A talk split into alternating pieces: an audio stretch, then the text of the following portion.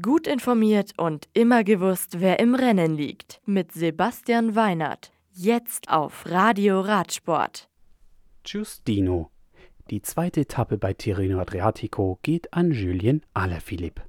Der Profi vom Die König Quickstep Team setzt sich gegen Mathieu van der Poel von Alpecin Phoenix und Vote von Art von Jumbo Visma durch. Van Art trägt weiterhin das Lederjersey und auch das grüne Trikot der Rundfahrt. Die Etappe am Freitag startet in Monteciano und ist fast 220 Kilometer lang.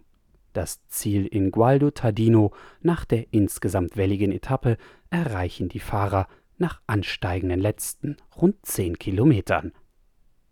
Bolen. In Frankreich verteidigt Primo Schroglic das Maillot jaune mit 31 Sekunden vor Max Schachmann.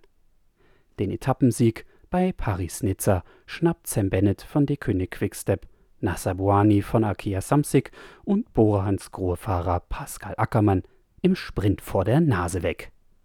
Am Freitag geht es über 202,4 Kilometer von Brignoles nach Biot. Auf der welligen Etappe wartet bei Kilometer 112 der Col de Ferrer mit 1040 Metern auf die Profis. Und ins Ziel ist es dann weiterhin wellig.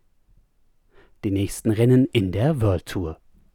Neben Paris-Nizza und Tirreno Adriatico können die Profis nach dem Wochenende auch bei der Ronde van Drenthe in den Niederlanden, dem Danit no Curse Curse in Belgien und dem Grand Prix de Denain Port du Hainaut in Frankreich zeigen, wer in Sachen ein Tagesrennen die Nase vorne hat. Ehe am 20. März mit Mailand Sanremo die Fahrt in den Frühling auf die Profis wartet. Das Radio für Radsportfans.